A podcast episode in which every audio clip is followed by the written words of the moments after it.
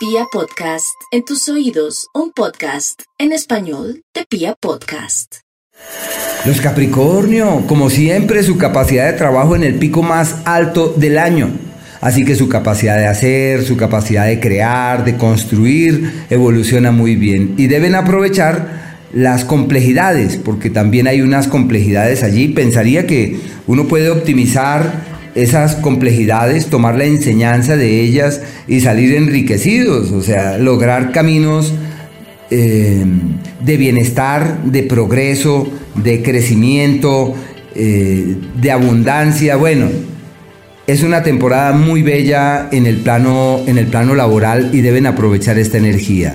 Y en el plano del amor tienen a Venus avanzando por allí, mejor no pueden estar una época muy favorable para encontrar, sobre todo en la intimidad, en la piel, en la sensualidad y en el sexo, una conexión profunda con el otro.